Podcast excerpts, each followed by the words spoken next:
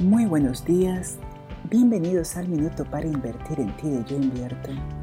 Te saluda Alessandra Santos y esto es Vida Profesional.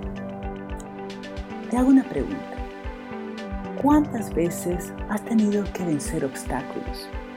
Obstáculos que solamente existen en tu cabeza. ¿Qué tal si esta energía que utilizas para vencer estos obstáculos no reales la utilizas para crear posibilidades. ¿Qué cosas te gustaría crear? Hay una frase que dice que si lo crees, lo creas.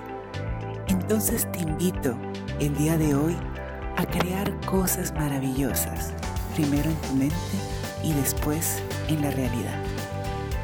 Te desea un bello día, yo invierto.